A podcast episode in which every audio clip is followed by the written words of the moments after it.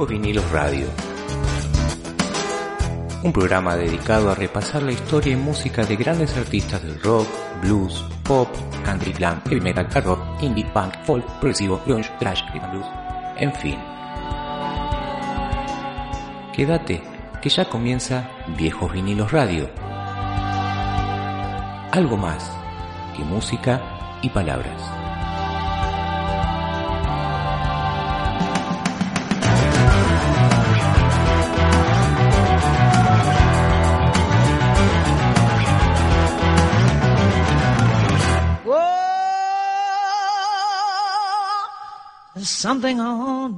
Hola a todos, bienvenidos a un nuevo programa de Viejos Vinilos Radio. ¿Cómo estás, Ariel? ¿Cómo andas, Pablito? Viejos Vinilos Radio, programa número 71, si no recuerdo mal. Sí, señor, programa número 71 ya de, de este ciclo de música, rock, entrevistas y charlas locas que tenemos. Y en víspera de hacer otros 71, si Dios quiere.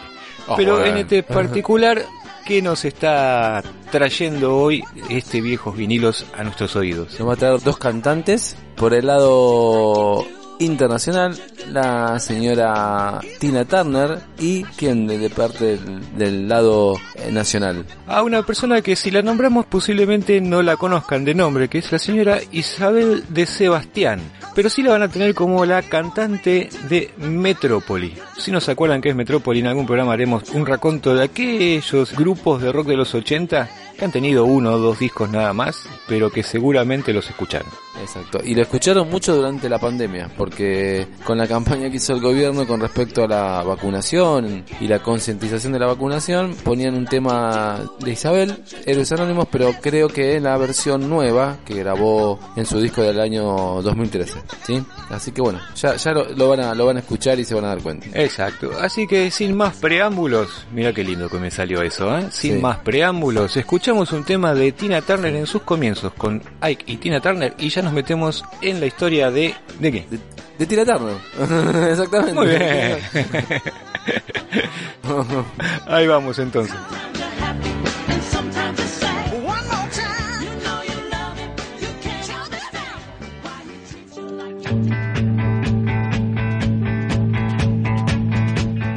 Viejos Vinilos Radio. Música internacional.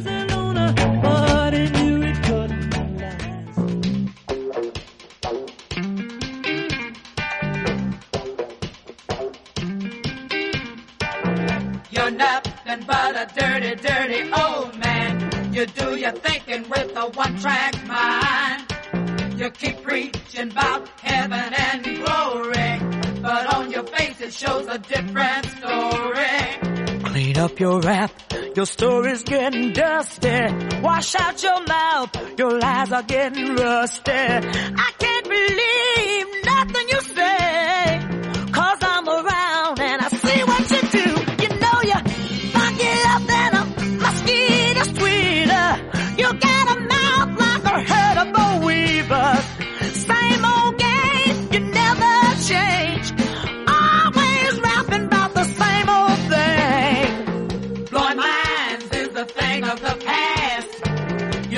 chance, that's why it never lasts. You wanna be a graduated lover, but in reality you're just another brother. You think you slick, but you can stand a little greasing.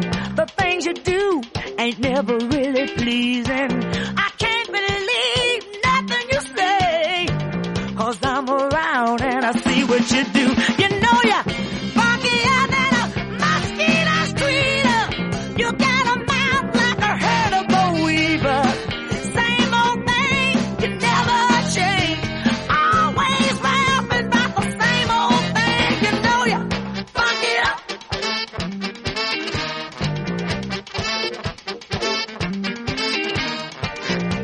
yourself up on a big stool. Nothing worse than an educated fool.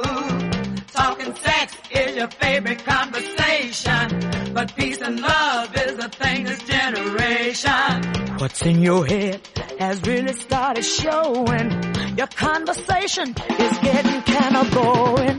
You're funkier than a mosquito sweeter. You got a mouth like a herd of boll weevils. Same old thing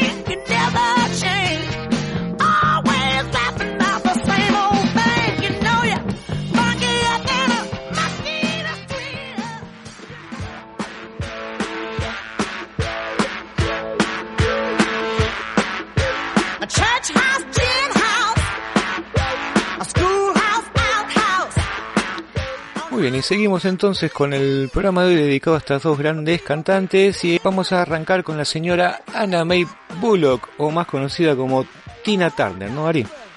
Sí, exactamente, la madre de Sandra Bullock. exactamente, la madre de Sandra Bullock.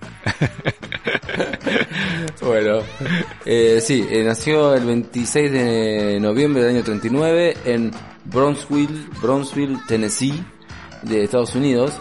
Eh, ella es estadounidense, pero se nacionalizó suiza hace unos años. Eh, estamos tirando data. Eh, A full. ¿Usted sabe que es, usted sabe que es budista? No, no tenía esa... Ah, esa faceta. Ah, ah, ah, sí, Nami Horengekyo. De hecho, ha grabado eh, una canción. Nami Horengekyo es como el himno budista. Sí, como Claro. la frase, como amén, como. Bueno, eso lo ha grabado. Bueno, no sé, ¿a quién le importa? A los budistas. Eh, Seguro, sí. Bueno, es importante sí, sí. que aquellos Sí, que escuchan mantras sepan que Tina Turner tiene grabado un mantra, ¿no? Exactamente. Eh, es cantante, compositora, bailarina, actriz, coreógrafa. eh, y bueno, vamos a hablar un poco de su historia que este dato yo no lo tenía, que hace unos años se retiró de la música en el 2013 a la edad de 73 años. Claro. Em, pero bueno, tiene una historia eh, divina y interesante, ¿no? Y también conflictiva. Sí, ¿No? creo que la historia conflictiva es lo que termina después haciendo que sea tan exitosa, ¿no? Sí, sí.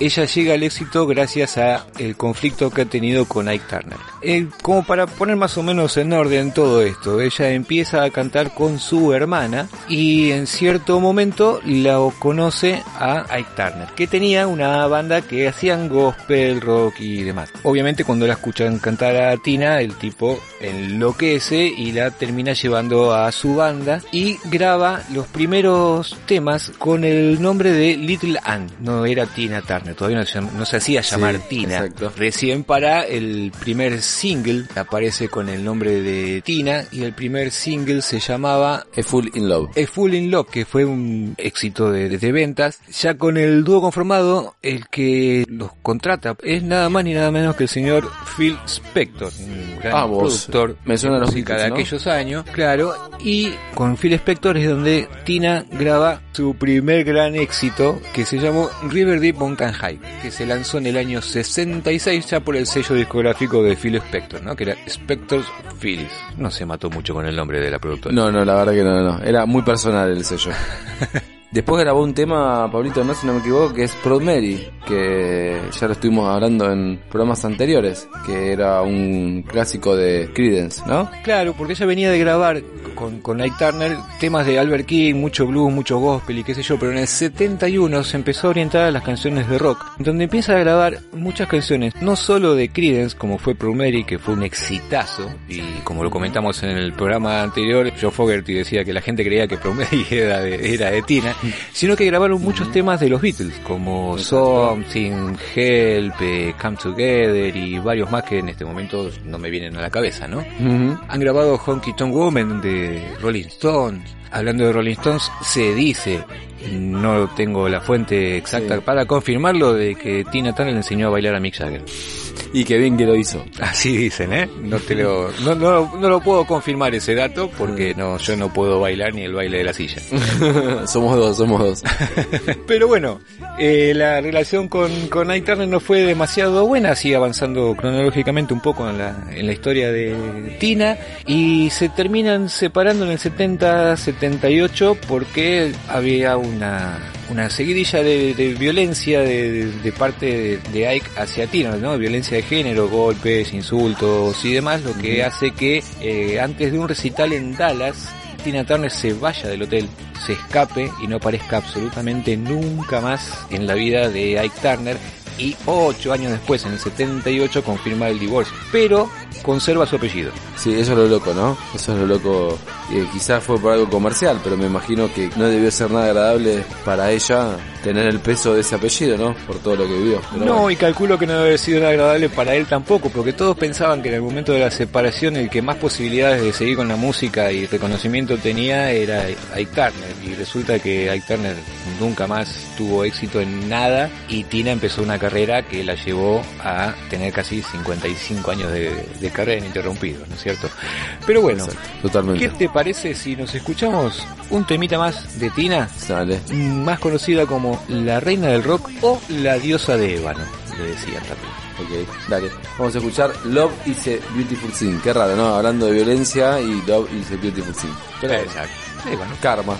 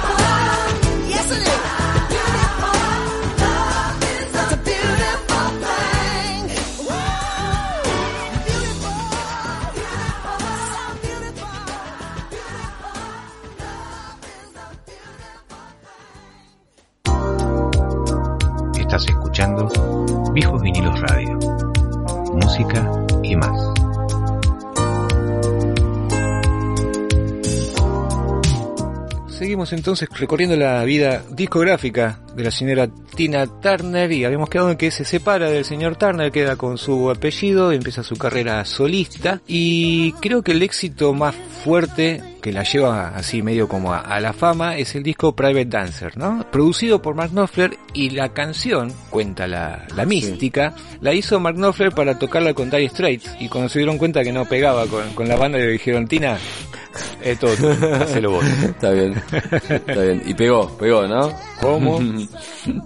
Con este disco inicia eh, su primera gira internacional, sí, que se llamó el Private Dancer Tour y que visitó todo Norteamérica, Asia, Europa, Oceanía e incluso aceptó la invitación de Michael Jackson para colaborar en la grabación del sencillo We Are the World. ¿Te acuerdas esa que Uh, se juntaron sí, USA for Africa. Sí, claro, claro. Ahí apareció mi amiga Tina Turner. Ya en el 86 lanza su próximo disco exitoso como fue Break Every Rule, que tiene temas conocidos como Typical Male o Two People, que los vas a escuchar en cualquier radio, menos en Viejo Unido Radio, pues no los vamos a poner. No sé si así quedó claro, ¿no? de mala onda que somos, ¿no? Empieza con una gira también este internacional en la que figuran personajes como para ir tirando así, como Phil Collins, Steve Winwood. Los encontró por ahí y dijeron, loco, si quieren venir a tocar, dale que va. Y los tipos dijeron, no tengo ningún tipo de problema. Lo mismo hizo en el 88 con una gira por Europa en la que invitó a Eric Clapton, David Bowie, Brian Adams, Robert Cray. O sea, la loca ya se codeaba con la creme de la creme. Qué viejo sonó eso. ¿Te, puedo- ¿Te puedo agregar algo? En Sí, esa no. gira del 88 es la primera y única vez que llega a Argentina, ¿sí? El 3 de enero del 88 que se presenta en River y bueno, eh, una de las bandas teloneras fue Argentinas, una, perdón, la KGB y los Paralamas, todo suceso de Brasil. En este recital, bueno, duró 87 minutos, eh, llenó River, bueno, 50.000 espectadores y bueno, hizo los temas más conocidos de, de- de la carrera y bueno, est- estaba como en la plenitud, ¿no? O sea, estaba Claro. en la mejor época de ella. Seguro. Que bueno. Después vinieron los, los 90, los 2000, una tina metida muy en ese pop que a mí mucho no me gusta. Sigo teniendo varios éxitos. Y lo que tiene Tina Turner, que por ahí algunos lo sepan, otros no, es un récord Guinness, ¿sí? Y Tina Turner tiene Sí. el récord Guinness por ser la única solista en llenar por completo en una sola noche el estadio Maracaná. Más de 180 mil personas metió en una sola noche. Eh, cifra muy parecida a la que consiguió Paul McCartney en el 90. Ujú. Ya con un récord Guinness, con una cantidad de éxitos impresionantes y con un renombre internacional, Tina Turner decidió en el 2013 colgar el micrófono, radicarse en Suiza, ¿no? Sí, exactamente. obtener la ciudadanía suiza y alejarse de la música, de las cámaras y de todo aquello frívolo que la atormentó durante 55 años de carrera, ¿no? Totalmente, total. Y bueno, como para destacar una perlita más nada más, que bueno, participó en algunas producciones cinematográficas. En el 75 actuó en Tommy, de Ken Russell. Y su vida fue llevada al cine en- siendo personificada por Angela Bassett.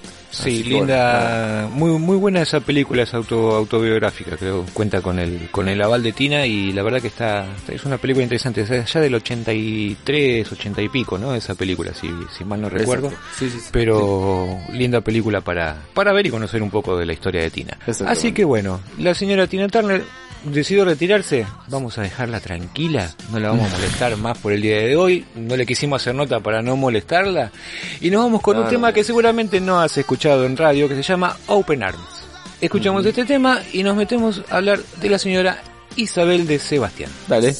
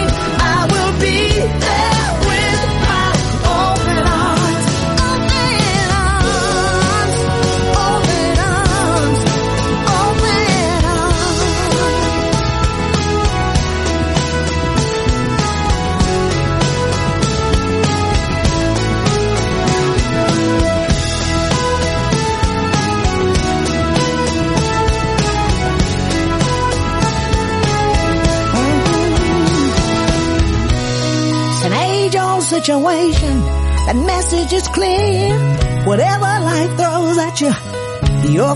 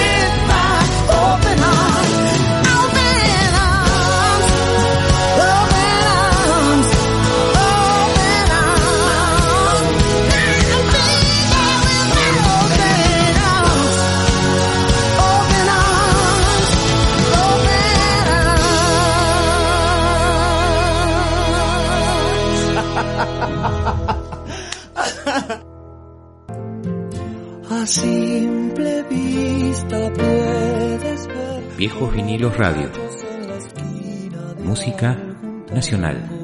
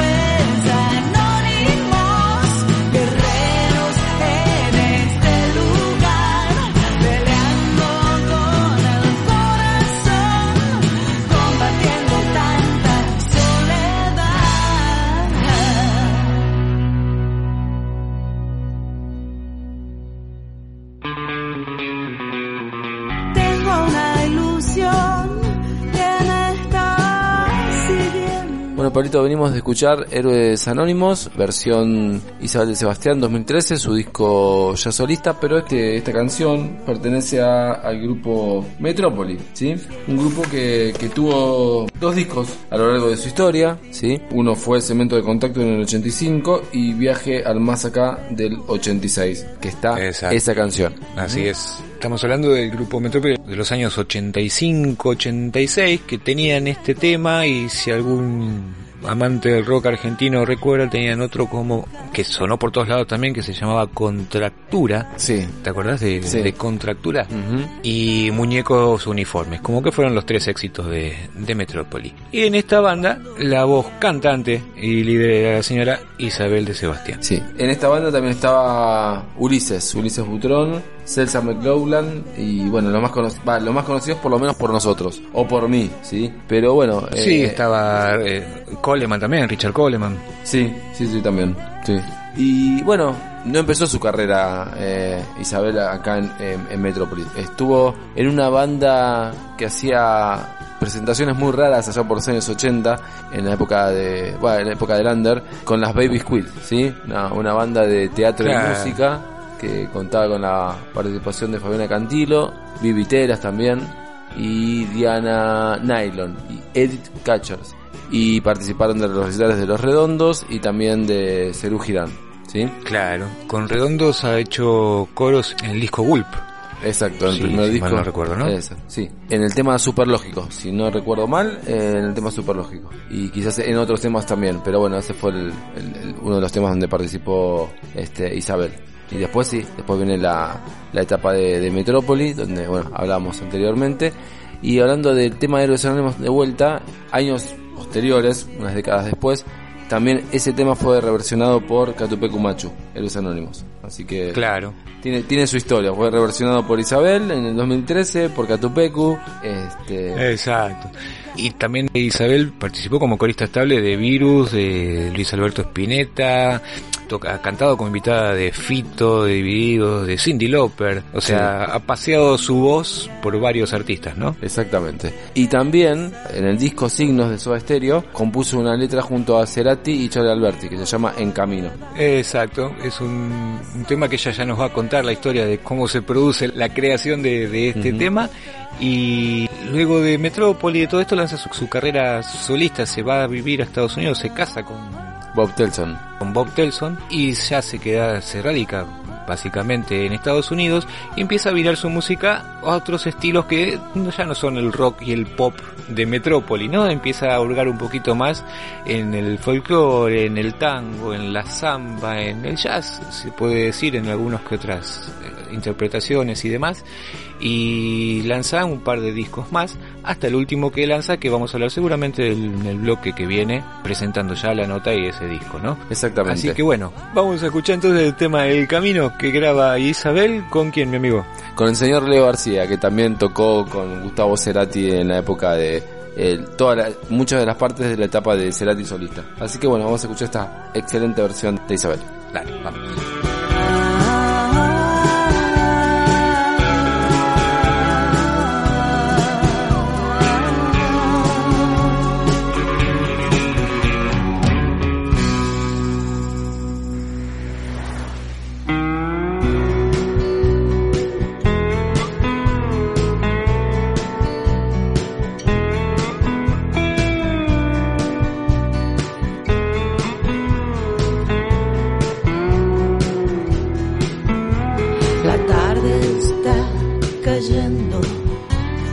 En tus ojos. Un auto en el vacío y la niebla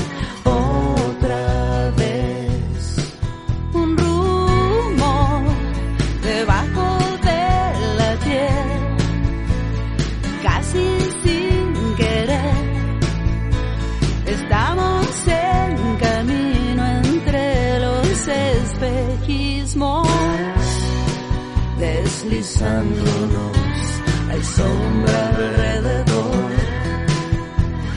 Vemos pasar montañas de piedra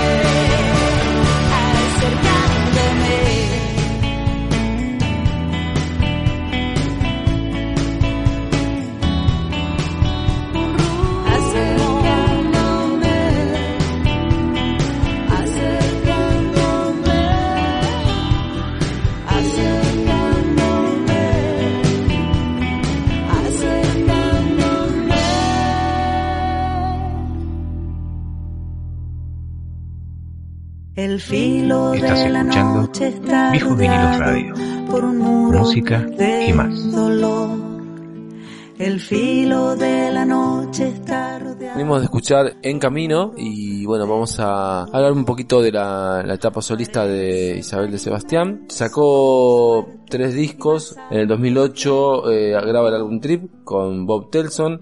En el 2013 edita Pop Art, que gana el premio Gardel. Eh, dentro de este disco, si mal no recuerdo, incluye el tema de los anónimos, En Camino, como vamos escuchando, y un tema, más temas incluye, ¿no? Pero bueno, Claro. eh, aquí, una canción que Isabel le dedicó a, a la negra Sosa, a Mercedes Sosa, ¿sí? Así es. Y bueno, después, antes de grabar el último disco, Corazonada, saca varios videos, ¿sí? Producidos, realizados y filmados por Adrián Caetano. Temas como Te Mataría y el mismo En Camino que habíamos hablado antes.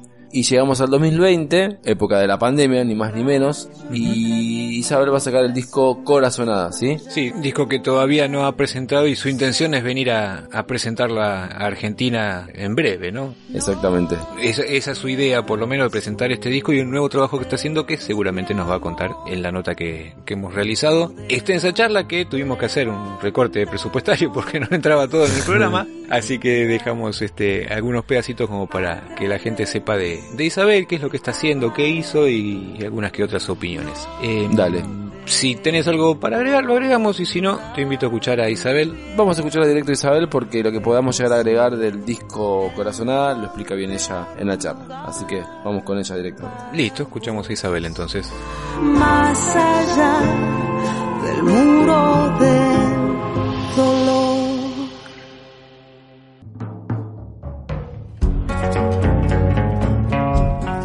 Hola Isabel, ¿cómo andás? ¿Cómo les va? Todo bien, todo bien. Bueno, queríamos tener una charla con vos para hablar un poco sobre el último disco y un poco también de la historia, pero empezando por, si no me nos equivocamos, el último disco Corazonada, que salió ya por el 2020. Sí, así es. Que ahora, vi- visto con perspectiva, yo dije, bueno, lo saco igual, pero no fue muy bueno para el disco, ¿viste? Pero, o sea, todavía no lo presenté, imagínate. O sea, alguna vez lo toqué, o sea, toqué esas canciones en un concierto, pero nunca llegué a hacer una presentación. Así que, que nada, me, no te voy a decir que me arrepiento, pero no me arrepiento. Ujú, Eh, en que tenía ganas de sacarlo y fue una manera de estar acompañada a sacarlo también. Yo estaba muy aislada en Nueva York, viste, la pandemia ya fue brutal. Pero bueno, ahora voy a ver si el año que viene lo presento porque ya no importa, viste, o sea, ya no importa que haya pasado tiempo, creo que lo tengo que hacer igual. Voy a hacer. Bueno, estamos viendo y si hay un montón de, va, hay varios videos del nuevo disco. Eh, uno muy lindo es, todos son lindos, digo, pero siempre para empezar por uno. Eh, Milonga del Adiós, que aparece la voz de Melingo, no aparece Sí. Melingo, pero bueno, no, contanos un que no pudo, no pudo, Claro. porque estaba muy ocupado. Cont- Contame un poquito cómo fue el disco en general, porque es un disco que tiene de todo. Tiene tango, tiene todo un montón de ritmos musicales distintos. Contame un Sí. poquito de Milonga del Ángel, cómo fue laburar con Melingo y del, del disco en general un poquito. Eh, y mira, yo creo que en realidad lo siento como un disco maduro en el sentido de, que fue, fueron decantando varias cosas en mi vida y la que más se nota es que yo pertenezco a dos mundos. Al mundo anglo, porque viví, la, o sea, más de la mitad de mi vida adulta allí. O sea, vivo en Estados Unidos desde el año 89, después estuve en el medio unos años acá cuando mi madre se enfermó, pero digamos, te diría que mi vida está asignada por estas dos culturas. Entonces tengo tanta influencia de las dos culturas que termino haciendo algo que no sé si es folclore del lejano oeste o qué, ¿viste? Porque como, como que siempre tengo esas guitarras medio con slide y es- hay algo de la melancolía de ese tipo de guitarras, de esa cosa medio raikuder que me encanta y que lo siento muy propio, más allá de que no haya nacido con eso. Pero por otro lado, ¿viste? Yo cuando iba a la escuela sonaba el Glostora, el Tango Club y ese tipo de cosas, ¿viste? O sea, me- tengo muy metido dentro del folclore. Mi hermano tenía un grupo de folclore y se ganó eh, un canario y 100 pesos en el, y si lo sabe cante. Me acuerdo. un hijo familiar, entonces Sí. viste, estoy muy marcada también por eso. Y finalmente en mi vida logré encontrar, viste, la, la manera de, de expresar estas dos cosas y lo sigo haciendo en el proyecto que estoy ahora, es, es a full, viste, o sea, es, Mm. es muy folclórico y, es- y- y tiene cosas muy anglo también. Y este tema en particular con Melingo, ¿por qué lo elegiste? Ya sabemos que Melingo hace rato que está haciendo tango, Porque- pero, pero bueno. ¿Por qué lo ¿por elegí a él? Sí, sí. porque él me invitó muchas veces a cantar. O sea, cuando yo, cuando él tocaba y yo estaba en Argentina, muchas veces sucedió que, que o sea, para un- una vez hizo cinco conciertos en el CCK, distintos Ujú. aparte, en días seguidos. Y yo participé en todos. Yo y grabé una canción de él en el disco anterior, Corazón y Hueso, que a él le encantó, entonces después me llamó para hacer una versión de Anda, la hice, después puse Anda en este último disco y lo llamé para poner esa voz. Y en realidad creo que es, es la persona del rock argentino, digamos, cuyo devenir, cuya tránsito musical es el que más me identifico, porque yo también, o sea, ninguno de los dos hicimos lo que se suponía que teníamos que hacer, que era seguir, viste, la gente no hay que confundirla, mandando tanta, o sea, desde el punto de vista del marketing tradicional, es un error que un músico haga rock y después haga tango y después haga esto y después haga lo otro, volvés loca a la gente. Pero a él no le importó y a mí tampoco, porque era lo que queríamos hacer. Pero hay poca gente que haga esas transiciones también. Y aparte que sigan, o sea, que de alguna manera la actitud sigue teniendo que ver con el rock.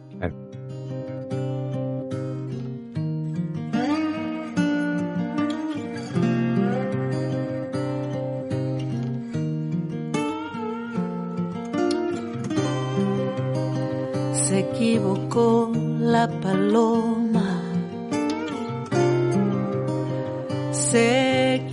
Equivoca. ¿Cómo fue grabar Paloma, que es un tema de, de tu hijo, eh, y grabarlo en, en el disco? ¿Qué, qué sentiste? ¿Orgullo?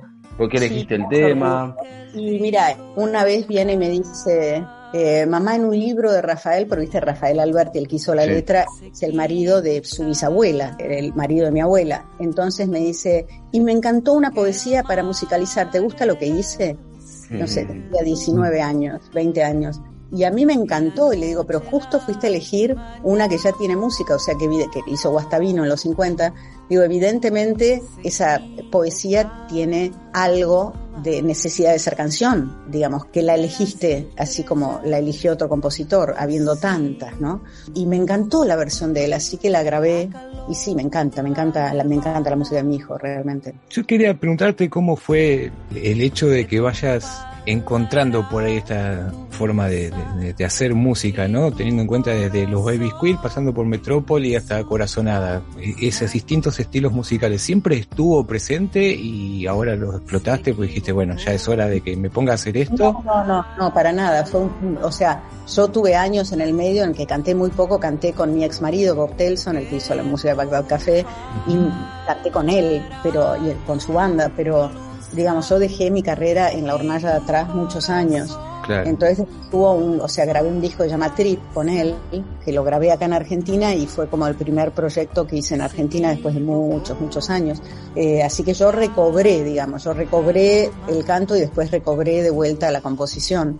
Claro. Eh, pero con respecto, mira, yo a mí me, me gustaba el tango, o sea, como te digo, tengo formación de folclore, digamos, por mi hermano, pero después eh, con el tango, viviendo en Nueva York, hay una escritora que se llama Alicia Duhovne Ortiz, que vive en París, y dice que los ruidos de Argentina, de su infancia en Argentina, eran el tango, el fútbol y el peronismo, porque este es el ruido de la radio a la mañana, ¿no? Claro. Y yo realmente pude estudiar un poco el peronismo y me dediqué bastante a estudiar y a cantar tango. Al fútbol, viste, lo puedo ver, pero no, no llegué a profundizar. Pero, pero me, me interesó mucho el tango en la- desde la distancia. Hay una canción de Tom Waits que dice, me tuve que ir a la costa oeste para poder ver la costa este, me tuve, tuve que Claro. estar toda la noche dormido para poder ver la mañana, ¿viste? Eh, y a veces pasa eso, te tenés que ir para ver y para entender identidades, ¿viste? Y, Claro. y entonces, bueno, el tango fue algo que canté años en Nueva York, pero no te voy a decir que, o sea, lo hacía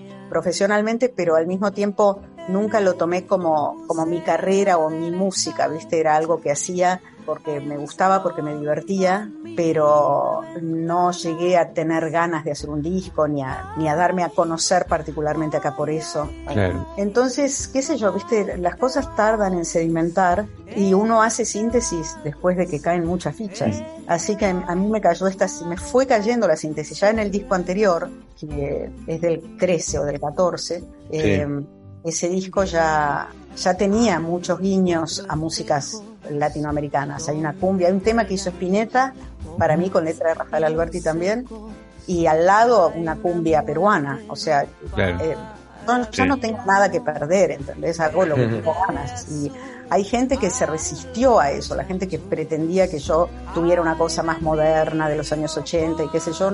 A mí, digamos, me encanta el último disco de Metrópoli y está remasterizado y, y me encanta cómo suena y me parece increíble haberlo hecho sin experiencia, a esa edad Con con Mariano López, pero al mismo tiempo que no son sonidos que me definen ahora, ¿viste? Entonces, Claro. eh, recién ahora llego como a, a una síntesis que me interesa y realmente me interesa mucho y siento que lo que estoy haciendo, especialmente en este momento, que es un proyecto de homenaje a mi abuela, a María Teresa León, gran escritora, gran luchadora antifascista, estoy como llegando realmente a interpretar de la manera que yo quiero interpretar. Llevo muchas décadas. que moja su cola en el mar.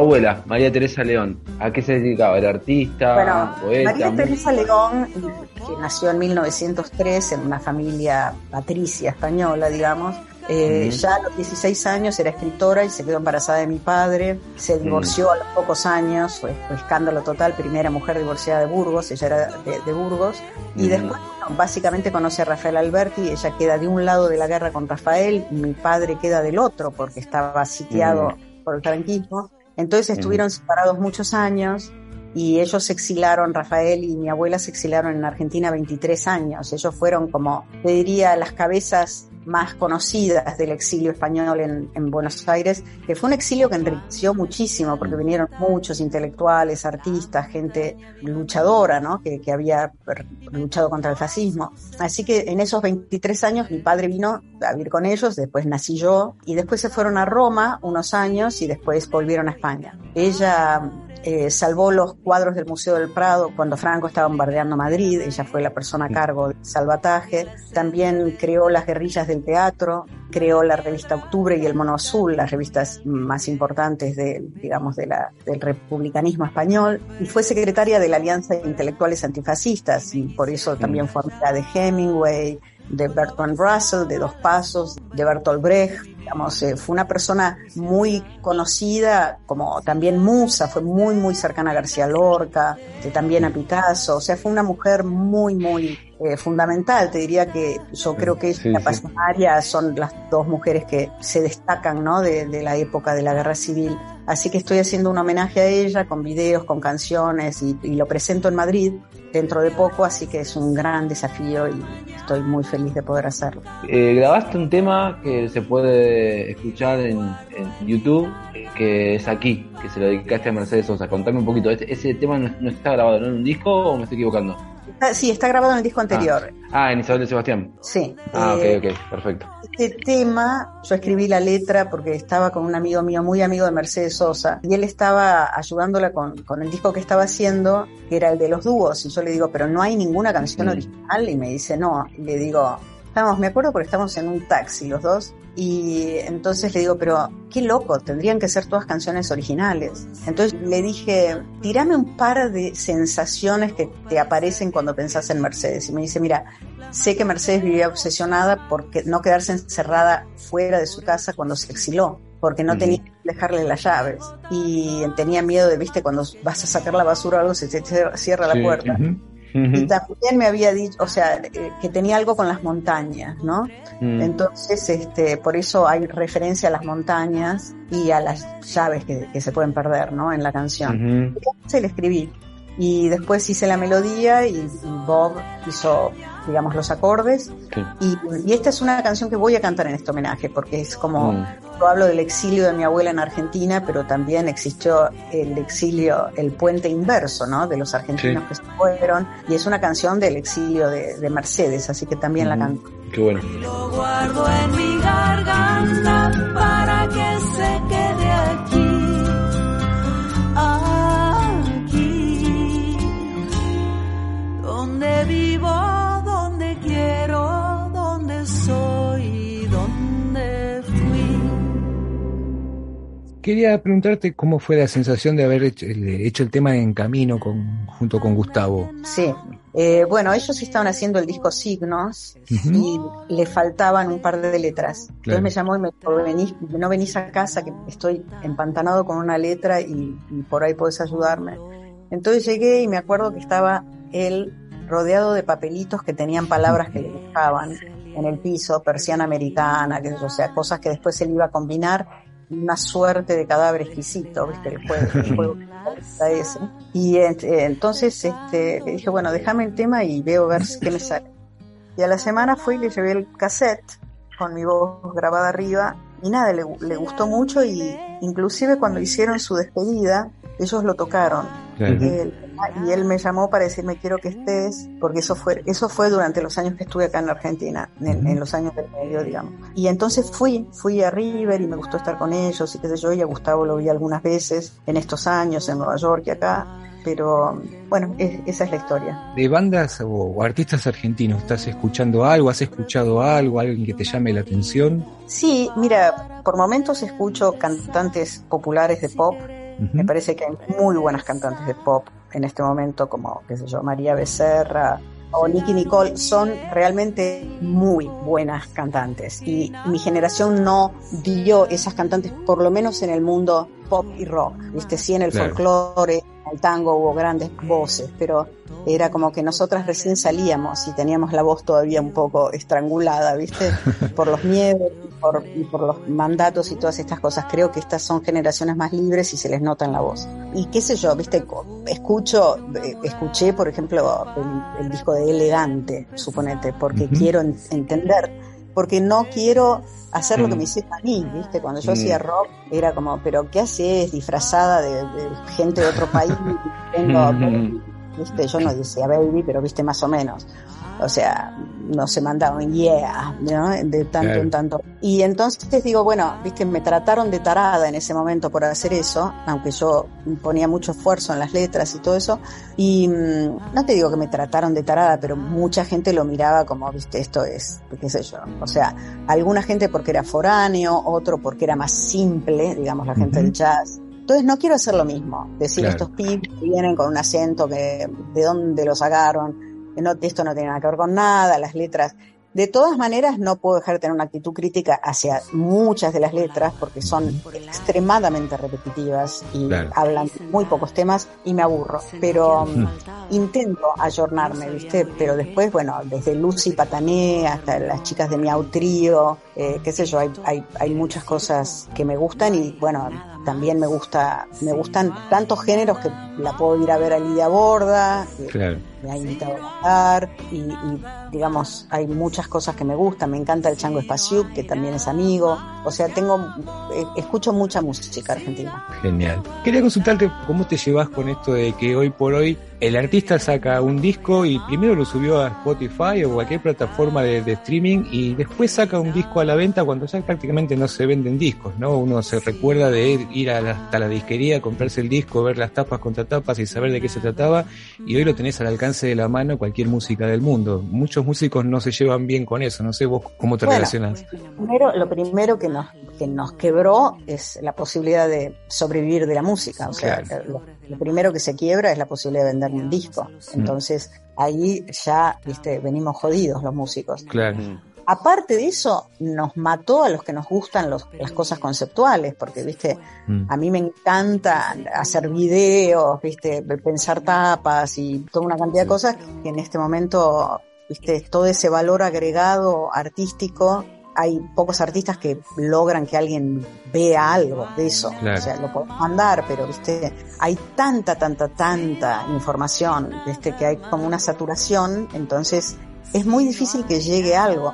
Yo, por ejemplo, sé que mi último disco, si le llega a la gente, la gente lo consume. Yo lo toco en lugares donde nadie conoce las canciones y les encanta. Claro. Lo que pasa es que no llega a estar en la radio, no llega a estar, entonces no, no, no, no llega a atravesar. Entonces es una gran frustración. Bueno, Isabel, quería aprovechar para agradecerte la, la charla, la posibilidad de poder tener este ratito con, con vos, hablar un poquito de todo y bueno, esperemos pronto tener novedades de, de tu nuevo trabajo, ¿no? Sí, yo les agradezco a ustedes porque, digamos, eh, gente como ustedes es la que permite que atraviese algo de algo que no sea mainstream, que no sea, digamos, lo que todas partes. Así que les agradezco mucho. No, no, nosotros te agradecemos a vos porque lo que más nos gusta es contactarnos con aquellas personas que de alguna manera nos modificaron y nos modifican y nos hacen feliz la vida cada día. Así que eso está bueno, así que te agradecemos a vos.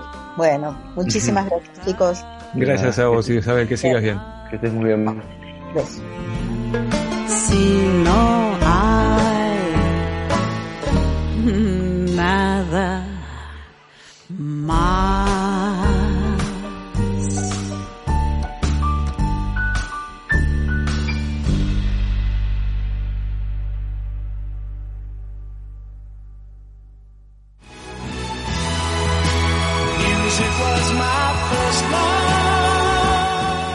Viejos vinilos radio. Algo más que música y palabras.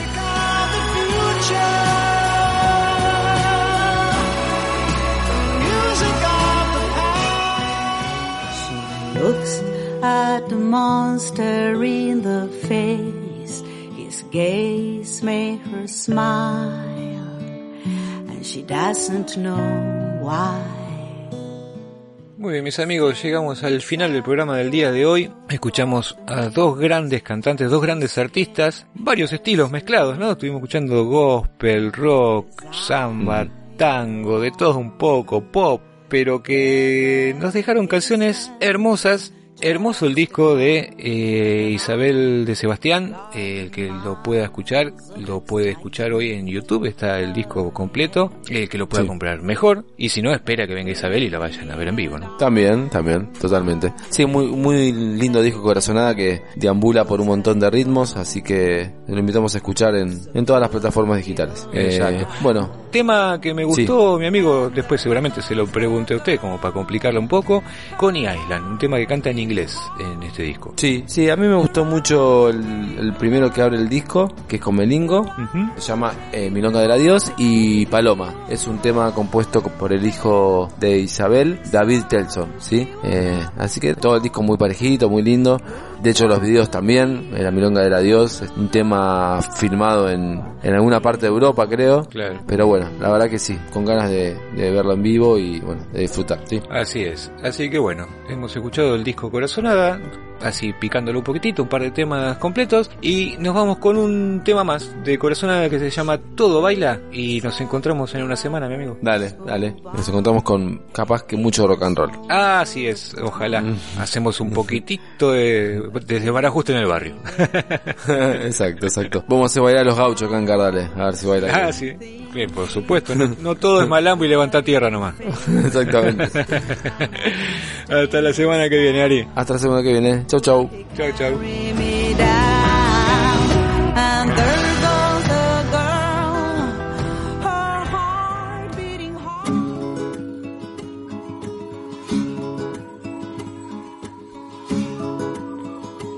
Baila todo, todo baila, el pez viaja por el agua, nosotros por el camino y también por la mirada. Baila el nervio y la caricia, las notas y las palabras. También bailan los recuerdos y las chispas en la llama. Baila la espuma del miedo cuando se entregan las armas y los labios al besar y el sabor en la garganta. Baila el corazón en vilo y la sangre alborotada. También bailan los recuerdos las hojas en las ramas. como los pájaros que cantan en la noche y que esperan